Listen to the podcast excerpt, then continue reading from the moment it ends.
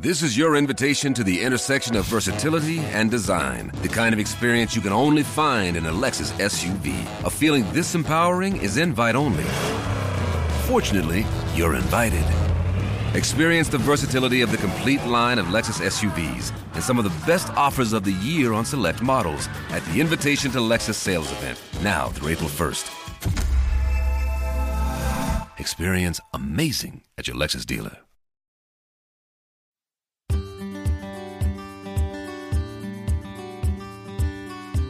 Grünstadtmenschen. Dein Stück Natur für die Ohren. Hallo, liebe Grünstadtmenschen. Heute geht es um ein Thema, das bei einigen Hobbygärtnern eine echte Sammelleidenschaft entfacht. Es geht nämlich um Blumenzwiebeln. Der Herbst ist ja die ideale Zeit, um Blumenzwiebeln in die Erde zu bringen. In den Gartencentern und bei Online-Blumenzwiebelhändlern ist jetzt die Auswahl am größten. Doch bei der Flut an so vielen Möglichkeiten fühlt man sich auch schnell überfordert wie ihr eurem Garten im Frühling zu mehr Farbe verhelfen könnt und wie man mit Blumenzwiebeln grandiose Beete und Topfarrangements gestalten kann, das erfahrt ihr in dieser Folge.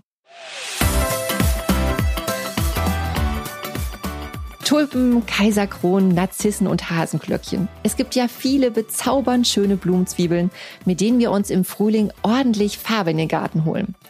Damit es aber nicht einfach nur so ein bunter, wilder Haufen ist, ist hier natürlich etwas Feingefühl gefragt.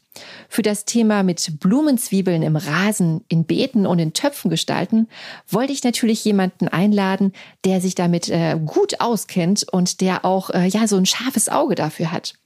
Also habe ich bei Katrin Iskam nachgefragt, ob sie denn Lust hat, in dieser Folge mitzumachen. Denn sie hat in ihrem Hausgarten schon viel ausprobiert und einen sehr charmanten Landhausgarten mit englischem Touch angelegt. Die Influencerin ist auf Instagram als Katrins Garten unterwegs und damit überaus erfolgreich.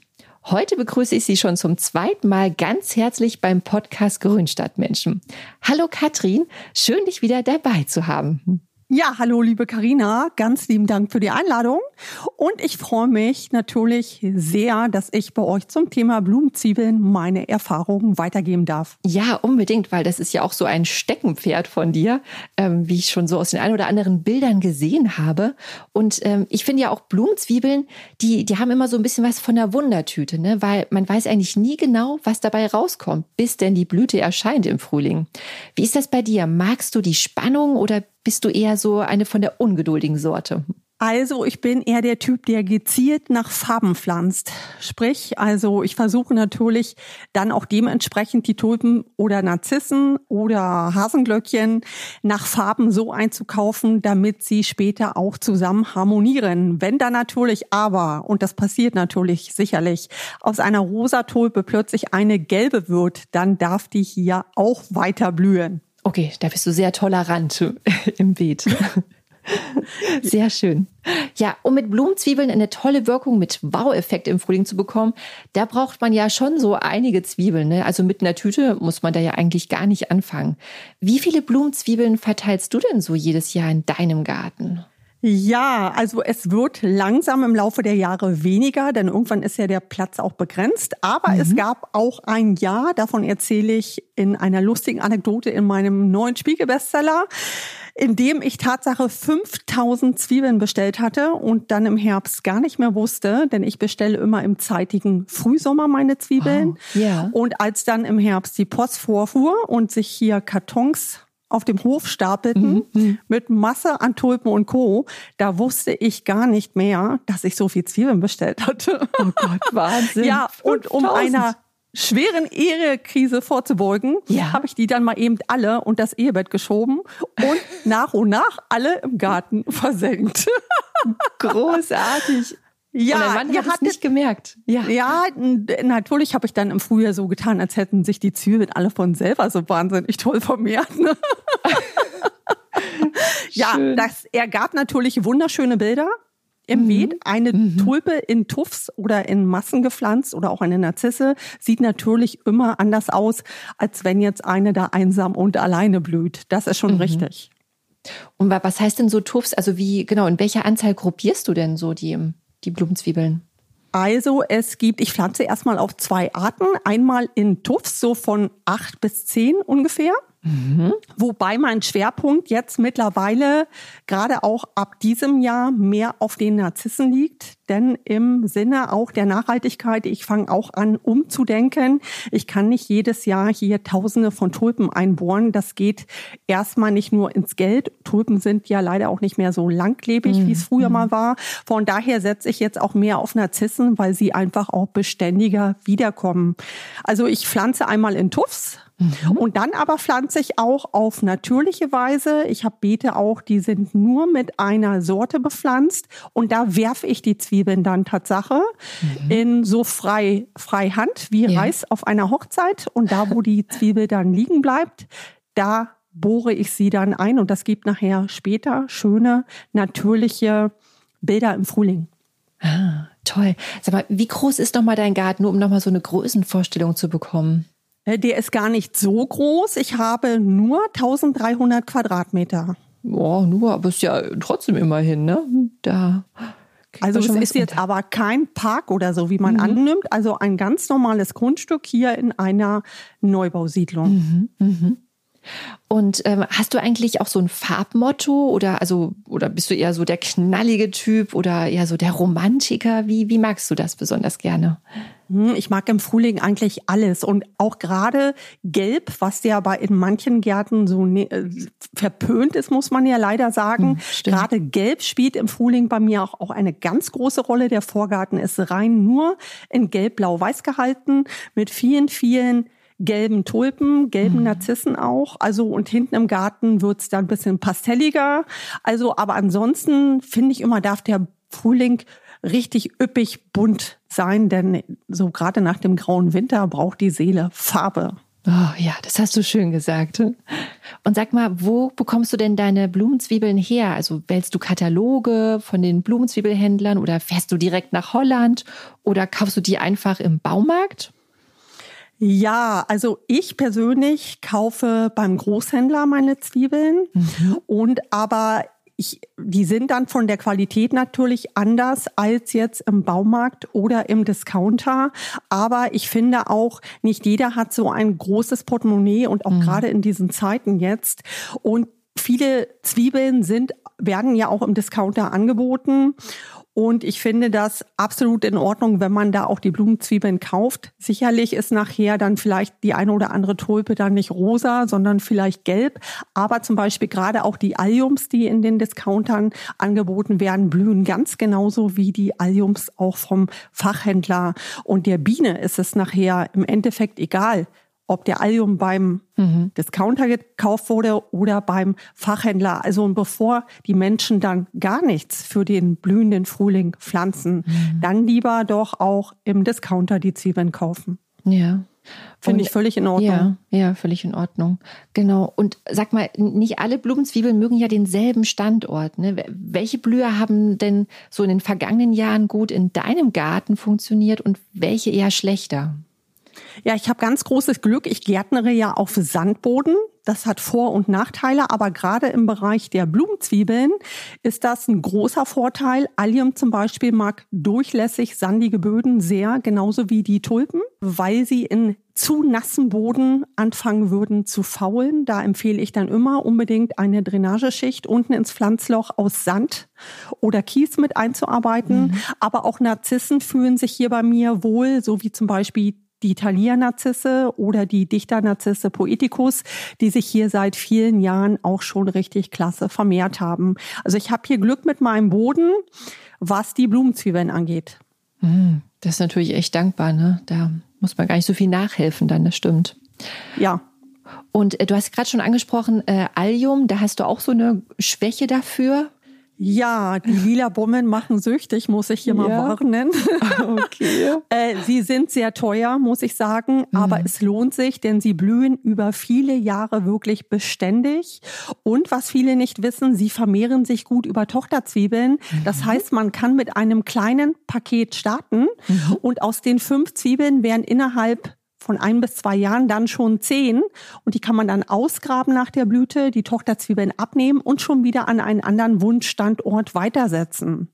Also ich habe hier mittlerweile über 1200 Alliums im Garten. Was? So viele? Ja, Krass. also es ist recht lila hier im ja. Mai, Juni. Ja, und ich kombiniere dann eben auch gerne Alliums mit unterschiedlichen Blütezeiten, so dass wirklich dann die lila Blüte von Anfang Mai bis Ende Juni geht, denn viele Sorten, viele unterschiedliche Sorten haben unterschiedliche Blütezeiten. Mhm. Ja, das stimmt. Und sag mal, wie kombinierst du denn ähm, so die, die Alliums im, im Beet, wenn wir da jetzt einfach mal bleiben? Ja, die Alliums haben leider einen Nachteil. Erstmal, sie haben und bekommen ziemlich früh ein sehr unansehnliches Laub. Mhm. Da wird so manch einer nicht mit glücklich und daher setze ich sie nach Möglichkeit immer in den Hintergrund der Beete, mhm. denn sie werden ja zum Teil ein Meter und es gibt auch Sorten, so wie der Allium Ambassador, der wird sogar 1,50 Meter hoch wow. und dann sieht das einfach später ja. gestaffelt schön aus zwischen den Stauden und die Stauden kaschieren mir dann auch das unschöne Laub auch von Tulpen und Narzissen und allerdings gibt es auch Sorten wie den Allium Globomaster, der wird nicht ganz so hoch, mit der größten Bommel überhaupt. Den setze ich weiter in den Vordergrund und da mache ich es Tatsache so, dass ich das Alliumlaub um ein Stückchen einkürze. Ich spiele also so ein bisschen Friseur. Ja. Das schadet dem Allium nicht, denn ich nehme nicht das ganze Laub weg. Alle Blumenzwiebeln brauchen ja ihr Laub unbedingt noch, um Energie für das nächste Jahr zu tanken. Daher sollte man es auf gar keinen Fall ganz abschneiden. Aber weil beim Allium das Laub wirklich invasiv ist, zum Teil werden die Blätter ja bis zu 50 Zentimeter lang, okay. kürze ich dann da manchmal so 20 Zentimeter ein und lasse den Rest dann stehen. Ja, aber auch ein guter Tipp. Gar nicht schlecht. Und welche Stauden setzt du so als Partner so dazwischen, nur um so ein paar Eindrücke zu bekommen? Also ich habe alles Mögliche an Stauden ja hier. Salbei, Katzenminzen, Flochse, Kalimeris mhm. und überall in die Staudenlücken bohre ich dann meine Zwiebeln ein. Mhm, okay. Und sag mal, wie, wie dicht setzt du denn ähm, so ähm, den, den Zierlauch, also die, die großen Knollen? Zwiebeln? Also da halte ich dann schon Abstände ein, so von acht bis zehn Zentimetern, denn sie vermehren sich ja. Auch bei Tulpen und Narzissen halte ich in den Beeten Abstände ein, damit äh, gerade so die Narzissen, die bilden große Horste ja mit der Zeit, äh, damit die dann auch genug Platz haben. Ah, okay. Und äh, sag mal, wann setzt du denn jetzt so im Herbst überhaupt so die Blumenzwiebeln? Also gibt's da irgendwie für dich so ein magisches Datum oder wonach richtest du dich da? Ja, also eigentlich hieß es ja früher immer, Blumenzwiebelzeit ist von September bis Dezember, aber die letzten zwei Herbstjahre waren so warm, mhm. dass dann Tatsache schon die ein oder andere Tulpe frisch gesetzte schon angefangen hat zu treiben, obwohl alle Zwiebeln ja einen Kältereiz brauchen, um zu treiben. Aber die Nächte sind ja oft dann schon kalt und am Tage ist es sehr warm. Und von daher bin ich jetzt langsam dazu übergegangen und habe es auch meinen Followern geraten, sich keinen Stress zu machen und dann lieber erst im Oktober anzufangen, denn man hat ja Zeit bis Dezember, bis Silvester und selbst wenn man dann im Schuppen noch einen Beutel findet, man kann auch im Januar noch die Reste einpflanzen, die blühen dann trotzdem, vielleicht ein bisschen später, aber sie blühen trotzdem. Hm. Aber die Blumenzwiebeln kaufst du immer schon früher, ne? Ja, genau. Also ich ja. order, ich warte jetzt hier auf meine Lieferung und Aha. das kann ich dann natürlich jedem auch nur raten. Es gibt jetzt ja überall in den Baumärkten und ja überall jetzt ja die Blumenzwiebeln. Man sollte sich seine Favoriten dann jetzt schon mal sichern und dann ganz in Ruhe ohne Stress das Ganze in die Erde bringen. Ja, das ist sehr, äh, sehr clever und vorausschauend. Denn äh, ich bin immer eine von denen, die das immer total verpennt irgendwie. Und dann fällt mir dann auch so im Oktober ein, so, ach, ich müsse doch noch. Und dann gibt's nämlich immer noch so die, diese traurigen äh, Tütenrestchen irgendwie. Äh, das ist dann immer, ja, das übrig gebliebene. Naja, aber deswegen ist es tatsächlich gut, immer frühzeitig schon zu ordern. Genau. Und sag mal, wie setzt du denn eigentlich die Zwiebeln ein? Hast du da, also ich denke jetzt so hier an deinen tierischen Helfer, äh, den, den Chefgärtner Tyson. Äh, ist der dir da eine Hilfe? Ja, der hilft mir leider nicht beim Einsetzen. Der gräbt mir höchstens eher wieder aus. Okay. Aber was ich natürlich sagen muss, er hält mir die Wühlmäuse in Schach. Viele werden sich fragen, was ich gegen Wühlmäuse mache. Ich habe Tatsache mhm. keine Probleme, weil mir mein Dackel die Mäuse hier wirklich jagt mit Erfolg. Und ich habe, seitdem er hier bei mir zu Hause das Kommando übernommen hat, keine Probleme mehr mit Wühlmäusen. Und da bin ich wirklich dankbar drüber. Wow. Ja, ja, ich pflanze Zwiebeln. Ja. Es gibt ja so eine Faustregel. Alle Zwiebeln werden zwei bis dreimal so tief in die Erde gepflanzt, wie sie hoch sind. Das heißt, wenn eine Krokuszwiebel ein Zentimeter hoch ist, mhm. dann pflanze ich sie bei drei Zentimeter Tiefe ein. Und eine Tulpenzwiebel genau das gleiche. Ist die Zwiebel ungefähr zwei Zentimeter hoch, dann setze ich sie bei sechs Zentimeter in die Erde. Also man sagt immer so, wenigstens doppelt bis dreimal so tief. Mhm. Und dann ergeben sich ganz, ganz, ganz geile Möglichkeiten, weil man dann nach dem Lasagne-Prinzip nicht nur in den Beeten, sondern auch dann auch mega klasse seine Töpfe bepflanzen kann, so dass man unterschiedliche Zwiebeln miteinander kombinieren kann und dann natürlich auch eine ganz, ganz lange Blütezeit erreichen kann. Das heißt, in den Blumenbeeten bei mir fängt der Frühling an schon mit den Winterlingen im Februar. Das sind zwar jetzt keine Zwiebeln, das sind Knollen. Ja, okay. Dann kommen Elfenkrokusse, dann kommen dann später ja die kleinen Blausternchen, Hasenglöckchen, mhm. dann kommen Narzissen, Tulpen und dann kommen ganz unten aus der Tiefe dann schon dazwischen die Alliums, welche dann bis mhm. ja so Ende Juni die ganze Blumenzwiebelzeit hier beenden. Also da wow. gibt es Möglichkeiten ohne Grenzen. Toll. Und sag mal, wie machst du denn das? Du hast jetzt wahnsinnig viele Blumenzwiebeln in den Beeten, ne? Und äh, passiert dir das nicht auch ab und zu, dass du die dann mal ausbuddelst äh, während des Jahres oder markierst du dir das, wo du weißt, da sitzt was? Oder wie machst du das? Ja, das passiert leider, aber ich sage immer, Schwund ist überall. Mhm. Aber wenn man jetzt im Frühling sieht, Mensch, ich habe hier noch ein riesengroßes Loch, hier wäre Platz jetzt noch, um im Herbst Tulpen zu setzen, mhm. dann kann man sich einfach mit Holzschaschlik spießen, diese mhm. Stellen markieren und findet das Ganze dann im Herbst hoffentlich wieder, ja, ja. um da äh, neue Zwiebeln einzusetzen. Jetzt muss ich aber sagen, auch ich habe in den letzten Jahren ja auch viele Tulpen gepflanzt, mhm. dass die meisten davon auch nur noch leider mhm. ein Jahr blühen. Ach, ich habe, denn Tulpen sind leider nicht nicht mehr so langlebig, wie das früher mal bei Oma war. Mhm. Ja, so wer, wer noch so alte, richtig alte Tulpen noch von Oma oder bei Oma im Garten hat, die kommen noch beständig jedes Jahr wieder. Das ist leider heute nicht mehr so. Ich habe mich bei, ich war letztes Jahr ja in Holland und habe mich mhm. lange mit einem Tulpenzwiebelhändler unterhalten und leider sind viele Sorten einfach überzüchtet. Also je mehr Tüdelüt yeah. an so einer Tulpe ist, ob Fransen, Streifen oder was auch immer, je mehr Energie braucht die Zwiebel dann für die Blüte und dann ist meist nach einem Jahr schon Ende im Gelände.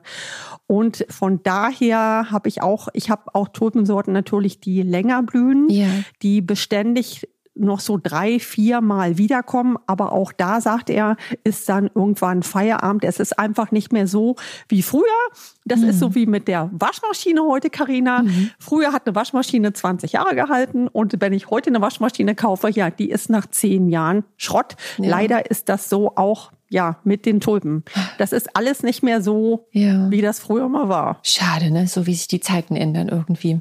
Aber sag mal, wer, wer, welche Sorten sind denn so, also dass man sich, äh, welche Tulpensorten, äh, an welchen hat man denn mal so ein bisschen länger Freude? Ja, also ich pflanze sehr gern die Darwin-Tulpen im Garten. Die mhm. kommen schon noch beständiger über viele Jahre wieder. Da schwöre ich zum Beispiel gerade im Vorgarten im Frühling auf die Golden Appletorn. Die ist so richtig sonnengelb, so richtig, wow. da leuchtet das Herz im Frühling. Und dann haue ich da eben auch schon mal so 200 bis 300 Stück nur in ein Beet. Uh. Und das gibt richtig Farbe dann im Frühling. Die kommt dann schon beständiger, auch jedes Jahr wieder. Aber ich merke jetzt auch im dritten Jahr, dass da schon die eine oder andere Schwäche, da muss ich dann auch immer wieder ein paar nachsetzen. Und das ist eben bei den Narzissen anders. Ja, also die mhm. kommen schon regelmäßig beständig jedes Jahr wieder. Da hat man dieses Problem nicht so mit dem Nachsetzen. Und wer natürlich Wühlmausprobleme hat, der sollte auch auf Narzissen setzen, denn die Wühlmäuse lieben Narzissen überhaupt nicht. Aber natürlich finde ich, zum Frühling gehören Tulpen auch mit dazu, aber die kann man dann ja auch toll in Töpfe setzen. Hm, das stimmt. Oder auch in diese, diese kleinen Gitterkörbe, ne? die kann man ja auch bauen, so aus Maschen. Ja, ja, ja, obwohl ich kann Ja, so richtig. Also als der Thais noch nicht da war, wenn die Wühlmäuse Ja. so richtig Diät hatten im Winter, dann knappern die auch im Frühjahr so einen Drahtkorb durch. Was? Carina, also das ist nicht so unbedingt eine Garantie, dieses Eindrahten. Ja, es ist schwierig. Also mit den Wühlmäusen ist es schwierig. Boah, Wahnsinn, was habt ihr denn für Wühlmäuse da oben? Das ist ja. Ja, du, die haben hier scharfe Zähne. ja, die haben scharfe Zähne. Nicht Ja. schlecht, ja. Ja, klar, da, ne? Und die hab's ja eigentlich hauptsächlich nur auf die Tulpen abgesehen, ne? Die Tulpenzwiebeln, die Wühlmäuse. Ja, die mögen auch gerne mal ein Allium, aber eigentlich ist der Allium nicht so die Nummer eins auf dem Speiseplan. Auf jeden Fall erstmal die Tulpen. Okay. Ja. Ja, ja verstehe. Und sag mal. Ich weiß nicht, ja. ob man die Wühlmäuse austricksen könnte, wenn man jetzt so einen Ring Narzissen setzt und dann in der Mitte Ah. die Tulpen rein, ob man die vielleicht überlisten kann, die Wühlmäuse. Hm. Das habe ich noch nicht ausprobiert. Also Gott sei Dank, ich habe hier äh, den Dackel. Perfekt. Und äh, der macht hier echt einen guten Job. Ja. Also eher der Tipp an die Hörer, legen Sie sich einen Dackel zu, ne? Ähm, Ja, das kann ich auch nicht so raten. Das ist auch nicht so einfach, Carina. nee. Schwierig, nein. Okay, ähm, und ich habe jetzt auch rausgehört, also du lässt auch die Zwiebeln eigentlich das ganze Jahr über auch in den Beeten, weil manche, die buddeln das ja dann auch äh, ne, nach der Saison dann wieder aus und lagern die hier ein und setzen die dann im Herbst wieder neu. Das ist ja irre, Ja. oder? Ja, nee, also das tue ich mir nicht an. Also bei 5000 Zwiebeln, ich bin ja, Ja. schon verrückt, aber so verrückt bin ich dann auch nicht. Also ich lasse das Laub, man kann, wenn man jetzt nur ein kleines Staudenbeet hat Ja. und es stört einen das furchtbare Laub, Mhm. dann kann man, wenn man da nur 20 Zwiebeln hat, Natürlich die Zwiebeln alle ausgraben. Bei den Tulpen, wie gesagt, ist es so, weiß man sowieso nicht, kommen sie noch mal wieder. Kann man das Ganze mit dem Laub dran in einer Ecke trocknen lassen und dann im Herbst wieder neu einsetzen. Das habe ich noch, das mache ich nicht. Also ich lasse alles in der Erde, Lass das Laub abtrocknen, das ist ganz wichtig, dass es gelb wird. Die Zwiebel signalisiert uns immer, wenn das Laub so bräunlich gelb wird, so, ich habe genug aufgetankt, Leute, jetzt könnt ihr mich abschneiden oder ich lasse das einfach eintrocknen. Und wer dieses gelbe Laub sonst im Frühling gar nicht aushalten kann, gerade so am Rand, wo die Tulpen stehen, sage ich immer, Leute, macht einfach die Augen zu und guckt nicht hin. äh, da muss man dann einfach echt durch. Äh, das eine, was man hat mit der schönen Blüte, das hat man dann eben hinterher mit diesem schäbigen Laub, aber das ist nun mal leider bei den Blumenzwiebeln so.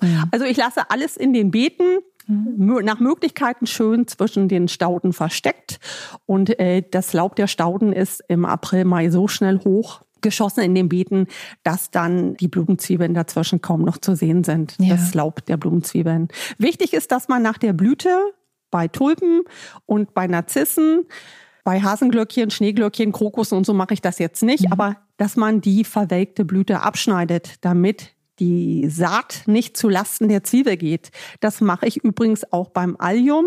Ich weiß, viele lassen den Allium in den Beeten stehen Ja, hinterher, ja. weil diese tolle getrocknete Blüte noch einen hohen Zierwert hat im Beet, aber meine Erfahrungen haben gezeigt, dass es doch zu Lasten der Mutterzwiebel geht. Und gerade wenn man dann so teure Sorten hat wie Globemaster und Ambassador, äh, schneide ich dann doch recht zügig die Bomben alle ab und verschenke sie dann an Floristikläden oder benutze sie zur Dekoration. Ja, auch eine gute Idee. Kann man auch machen. Ja. Und sag mal, düngst du eigentlich deine Zwiebelblumen im Frühling, damit sie auch vital und kräftig blühen? Machst du das? Ja, also alle, wenn man die Blumenzwiebeln neu kauft, haben, hat ja eigentlich jede Zwiebel erstmal schon ihre Energie für die nächste Saison ja schon in der Zwiebel drinne. Aber ich dünge im Frühling ja meine Staudenbeete organisch mit Rinderdung-Pellets und dann bekommen alle Blumenzwiebeln unter der Erde logischerweise immer gleich eine ordentliche Fuhre mit ab. Es gibt noch Zwiebeln, denen gebe ich auch noch ein bisschen Kalk, so wie zum Beispiel dem Allium. Der mag es gerne auch noch, wenn da noch ein bisschen Kalk an die Füße kommt. Aber ansonsten, ach so, wichtig wäre vielleicht noch, ich gebe noch Ja. im Herbst beim Setzen oder beim Bohren, da kommen wir noch drauf, Oh ja. noch in jedes Blumenzwiebelloch eine kleine Handvoll Bodenaktivator. Das ist jetzt nicht mit Dünger gleichzusetzen, aber das ist ein Bodenhilfsstoff, der nochmal hilft. Das mache ich übrigens auch, wenn ich Stauden pflanze, Bäume oder Rosen. Nochmal, der der hilft einfach nochmal das Wurzelwachstum der Blumenzwiebeln mit anzuregen und die Zwiebel kann dann später über die Wurzeln besser die Nährstoffe aufnehmen. Ah, interessant. Auch ein guter Tipp. Jetzt lass uns noch mal genau, weil du es jetzt gerade schon angesprochen hast, noch mal auf deine Technik eingehen, wie du denn die Blumenzwiebeln in die Erde bringst. Hm? Ja, das hat alles damit angefangen. Ich habe vor drei Jahren von meiner Freundin so einen ganz, ganz kleinen Krokusbohrer bekommen, einen Blumenzwiebelbohreraufsatz für eine Akkubohrmaschine. Aha. Mittlerweile habe ich hier ein richtiges Equipment daheim. Ich habe Aufsätze in verschiedenen Größen, womit ich die Blumenzwiebeln in die Erde bringe. Und ich bohre mittlerweile innerhalb von einer Minute zehn Löcher. Wow. Und ich weiß von vielen jetzt auch Ehepaaren, gerade die ich jetzt jetzt auch auf meiner Lesereise treffe, mhm. mhm. die mir dann berichten, wo der Mann mittlerweile Spaß hat, im Garten im Herbst mit die Blumenzwiebeln zu setzen. Die Männer bohren die Löcher und die Frauen tüten die Zwiebeln dann alle hinterher ein. Also es ist herrlich. Es macht einfach Spaß, äh, die Zwiebeln so in die Erde zu bringen. Man kommt mit diesem Blumenzwiebelbohrer auch super gut zwischen die Staudenlücken. Das ist ja manchmal dann oft mit einem mhm. Spaten schwierig, wenn da nicht so viel Platz ist. Also ich habe da sehr, sehr gute Erfahrungen gemacht. Wichtig ist, dass man mit Gefühl ja. rein und rausbohrt, damit man das Ganze nicht überdreht. Und ja, das muss man einfach mal ausprobieren. Und woher weiß man dann immer, wie tief man dann bohrt? Also was, wie machst du ja, das? Ja, also ich markiere mir genau, wenn ich jetzt, also ich habe drei Aufsätze, einen ganz kleinen für Krokusse, einen mittleren für Tulpen und Narzissen und einen großen für Alliums. Die unterscheiden sich alle natürlich in der Breite. Ah. Und ich markiere mir einfach mit einem weißen Klebeband dann, mhm. wenn ich weiß, der Krokus soll nur drei Zentimeter tief in die Erde. Ich mache mir dann an dem Bohrer so bei drei Zentimetern ein weißes Klebeband und dann weiß ich ungefähr, wie tief ich bohren muss. Ach, spannend. Ich habe sowas noch nie gesehen. Ich muss mir das irgendwie mal im Internet nochmal anschauen oder bei dir mal auf der also, Seite nochmal. Ja? ja, das ist auf meinem Account zu sehen. Da gibt's ein Reel. Jetzt hier im August habe ich es demonstriert schon mal. Äh, ja, es macht einfach Spaß. So früher habe ich immer gedacht, oh mein Gott, jetzt hast du hier einen Haufen Blumenzwiebeln bestellt, jetzt musst du den ganzen ja. Kram einkohlen. Ich bin jetzt echt wirklich fix dabei. Großartig. Und wie findet das dein Dackel? Guckt er dann immer ganz skeptisch, wenn du da mit dem Gerät anrückst, oder? Äh, nein, nein, nein, nein. Der, nein, nein. Also das interessiert ihn nicht so. Und ich arbeite mit einer Akkubohrmaschine mhm. äh, ohne Strom und die ist auch recht leise. Also das also macht ihr jetzt hier nicht irgendwelche riesigen Bohrgeräusche im Garten. Okay, okay, das nicht, nee. Aber witzig. Muss ich mir unbedingt nochmal angucken. ja, also einfach mal genau. Also kann ich wirklich empfehlen. Ja. Großartig. So, jetzt haben wir uns schon so ausführlich über, über die Beetgestaltung ne, mit Blumenzwiebeln unterhalten. Ähm, lass uns mal über den Topfgarten sprechen. Du hast ja Finn schon mal so ein bisschen angerissen, ne, auch mit der Lasagne-Technik und so. Und ich finde es ja auch ne, so im Topfgarten auch so dankbar, weil auch nicht jeder hat ja das Glück, irgendwie Beete zu haben oder überhaupt einen Garten. Und auch so im Kleinen kann man ja auch wunderbar mit Blumenzwiebeln gestalten. Ne? Da welche, also machst du das noch oft mit Blumenzwiebeln im Topf gestalten? Also es ist weniger geworden, weil ich jetzt ja natürlich mehr die Beete bestücke. Aber mhm. auch ich, ja, setze Blumenzwiebeln in Töpfe. Wichtig ist, oder nicht nur Töpfe, man kann ja Zwiebeln auch toll in große alte Zinkwannen setzen. Mhm. Oder ich weiß auch. Gemüsegärtner bestücken im Herbst ihre Hochbeete, damit die im Frühling nicht so kahl aussehen. Wichtig ist immer, dass alle Gefäße gewisse Ablauflöcher haben, oh ja. damit sich die Nässe nicht staut. Und ich würde unten, bevor ich anfange, mhm. die Zwiebeln übereinander zu setzen, immer eine Drainageschicht setzen aus Blähton oder so, damit die Zwiebeln nicht über den Winter faulen. Und mhm. am besten dann auch die Töpfe über den Winter vielleicht an die Hauswand schieben, weil gerade Tulpen, wenn das dann wirklich so ein nasser Winter kommt, wie wir ihn jetzt hier im letzten Jahr hatten, dann echt schnell gerne wegfaulen. Ja, nee, okay, das wäre dann echt schade, ne, wenn man dann schon so viel ja. Geld ausgibt für die Blumenzwiebeln. Ja. ja. ja, aber ansonsten kann man sonst, also wirklich toll, so einen Topf ganz unten zum Beispiel mit Tulpen und Narzissen. Mhm dicht an dicht nebeneinander setzen. Also im Topf halte ich mich nicht an irgendwelche Abstände, ja. denn das ist ja eine einmalige Sache. Nach der Blüte nehme ich die Zwiebeln immer alle aus dem Topf wieder raus. Mhm. Und da nimmt sich dann auch keiner untereinander die Energie weg, denn die Energie ist ja schon, wie ich gesagt habe, ja schon in der Zwiebel drinne für das Jahr in dem ja. es blühen soll. Mhm. Und dann kann man schön übereinander kombinieren. Ja, vielleicht noch eine Reihe drüber dann Hyazinthen und ganz oben vielleicht dann mit Krokussen abschließen. Da gibt's ja Kombinationsmöglichkeiten ohne Ende. Mhm. Und wie gestaltest du das jetzt? Weil gerade so im Herbst, ne, wenn man die einfach nur so setzt, also du lässt ja wahrscheinlich den, den Boden oben nicht, nicht so nackt ähm, stehen. Pflanzt du da noch irgendwas drauf? Also man kann natürlich, das mache ich ja zum Beispiel auch mit meinen Hostertöpfen, die im Winter so kahl aussehen. Man kann dann über den Winter natürlich auch toll mit Moos dekorieren oder man äh, legt tolle Zapfen drüber oder aber manch einer pflanzt auch schon frostfeste Hornfeilchen oben drüber und nimmt diese dann im Frühjahr wieder runter und setzt sie in andere Gefäße, um diese kahlen Töpfe so ein bisschen zu kaschieren. Spannend. Ja, das ist schon irgendwie auch eine schöne Idee. Wahrscheinlich auch so am Hauseingang kann man die ja auch irgendwie auch gut aufstellen, ne? Dann ja, also sieht Töpfe. immer, ja, wie gesagt, oder man macht sich irgendwo auch so ein, so ein Topflager fertig und äh, kann dann nachher später, wenn die Tulpen oder Narzissen anfangen zu blühen, das Ganze dann auch so in, in kahle in kahle Beetecken noch irgendwie so ein bisschen mit kaschieren, hm. zum Kaschieren nutzen. Ja, stimmt, das ist auch eine gute Idee, ne? Das auch so einzusetzen, nochmal im Garten auch. Ja. Jetzt lass uns doch mal so in den äh, zum Rasen schwenken, ne? weil das ist ja auch so eine beliebte Spielwiese, nenne ich es mal, ähm, wo man ja auch so mit Blumenzwiebeln so schön gestalten kann. Welche Blüher versteckst du denn so im Rasen? Ja, Spielwiese muss ich jetzt so ein bisschen lachen, ja, wenn man denn da spielen darf. da gibt es auch so eine lustige Geschichte in meinem neuen Buch. Mein Mann liebt ja seinen heiligen Rasen und ich ja. habe immer von einer wunderschönen Krokusinsel im Garten geträumt. Aha. Und er fand das aber gar nicht so gut, Karina. Und was habe ich gemacht? Ich habe einfach mit dem Blumenzwiebelbohrer heimlich auf seinem Rasen einen Schweizer Käse gemacht und habe überall Krokusse reingesetzt und muss sagen, ich bin jetzt schon im dritten Jahr mega begeistert. Es blüht dann wirklich ab Ende Februar. Ich habe frühblühende und spätblühende Krokusse miteinander kombiniert mhm. und es blüht äh, dann wirklich im Rasen herrlich. Und in den Beeten blüht es dann ja auch schon gelb mit den Winterlingen, so dass es hier wirklich ab Februar schon richtig schön bunt ist. Ja. Und ganz viele Wildbienen sich dann hier auch tatsächlich schon tummeln, denn gerade auch so die Elfenkrokusse mhm. und die Winterlinge werden von den Bienen schon mega, mega gut angenommen im zeitigen Frühling. Da ist ja dann im Garten noch nicht so viel los.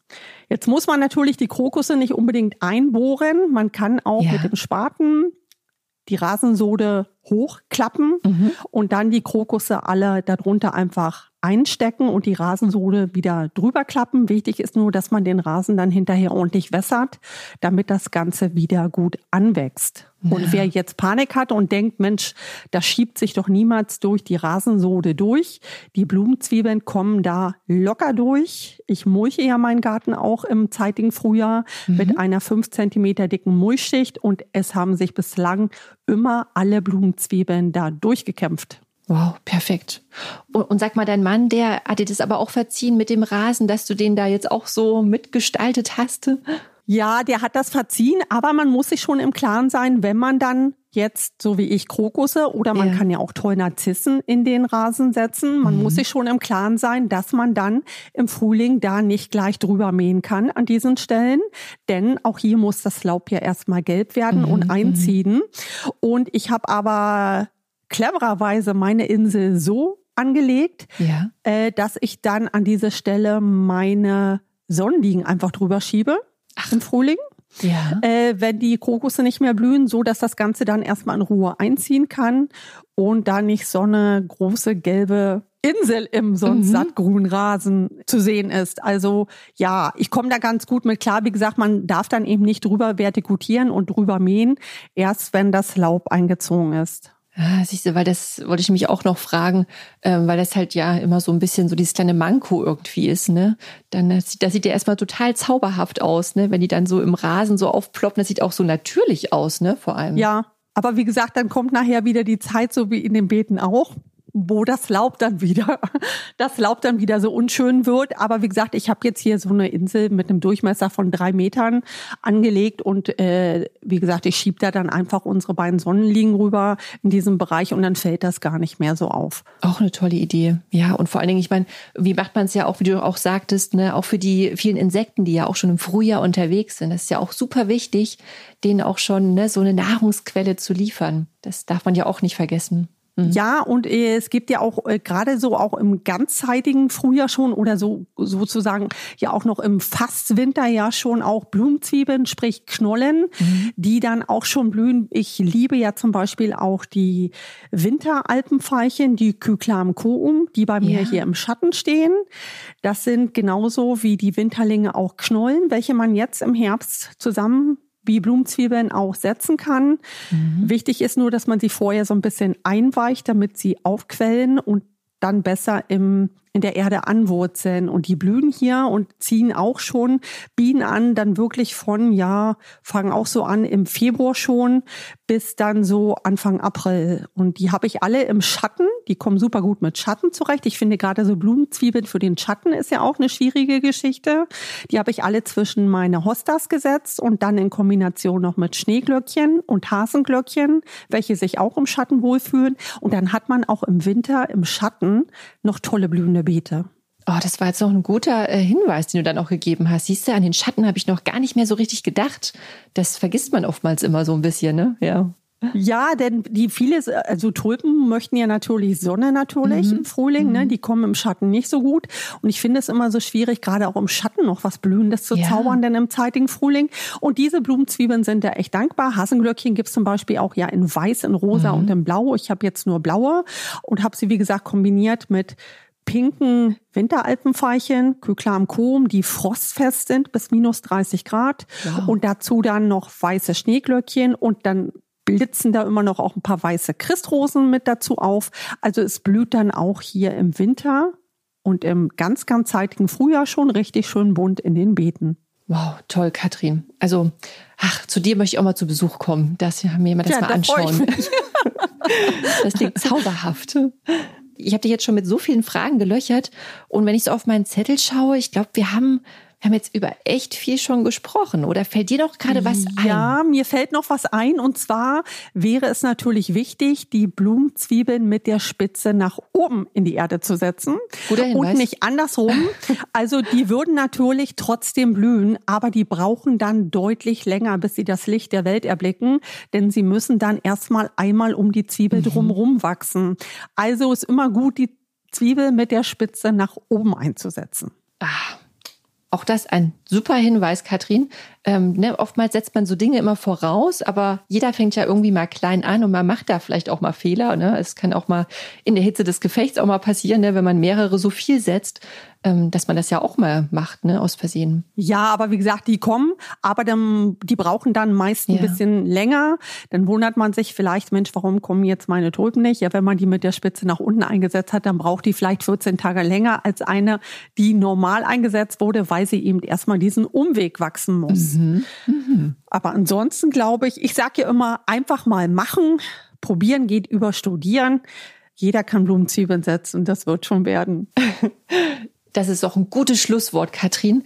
Ähm, ja, dann würde ich mal sagen, ähm, freue ich mich jetzt schon mal auf deine Bilder im nächsten Frühling, wenn du dann hier aus deinem Garten äh, wieder postest ähm, und uns an deinem wunderschönen Garten teilhaben lässt.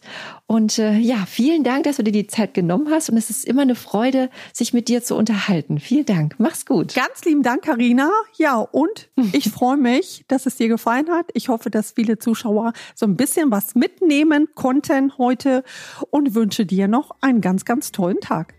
Na, das waren jetzt mal richtig viele praktische Infos, die uns hier Katrin gegeben hat. Euch ist aber noch was Wichtiges zu dem Thema Gestalten mit Blumenzwiebeln eingefallen? Gerne könnt ihr uns eure Fragen, Anregungen oder auch Bilder über Instagram oder per E-Mail schicken. Die Adressen dazu findet ihr wie immer in den Show Notes. Und wenn ihr stets auf dem Laufenden bleiben wollt, dann könnt ihr diesen Podcast auch bei eurem Lieblings-Streaming-Dienst abonnieren. So, und ich wünsche euch jetzt ganz viel Spaß beim Blumenzwiebel-Einkaufen und Gestalten im Rasen, im Beet oder auch im Topf. Lasst es krachen. Bis zum nächsten Mal, eure Karina.